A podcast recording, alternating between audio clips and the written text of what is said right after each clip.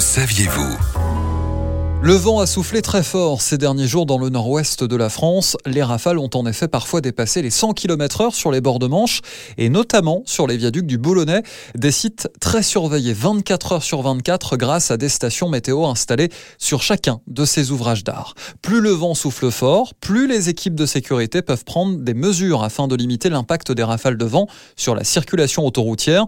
Différents scénarios existent pour cela. Si le vent souffle modérément dans un premier temps, c'est la vitesse qui va être limitée pour l'ensemble des automobilistes. De 110 km heure, la vitesse passera à 90 km heure maximum afin de limiter les assauts du vent sur les voitures et les camions qui traversent les viaducs. Lorsque le vent atteint ou dépasse les 100 km heure, la vitesse est alors réduite à 70 km heure et une voie de circulation est fermée afin d'empêcher les dépassements. Mais lorsque la tempête est là et que les rafales de vent deviennent bien trop importantes, ces viaducs du Boulonnais peuvent être totalement fermés à l'ensemble des conducteurs.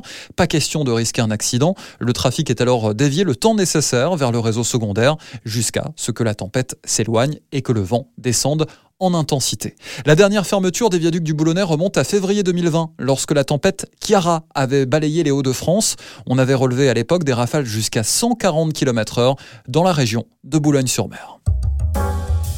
Retrouvez toutes les chroniques de Sanef 177 sur sanef177.com.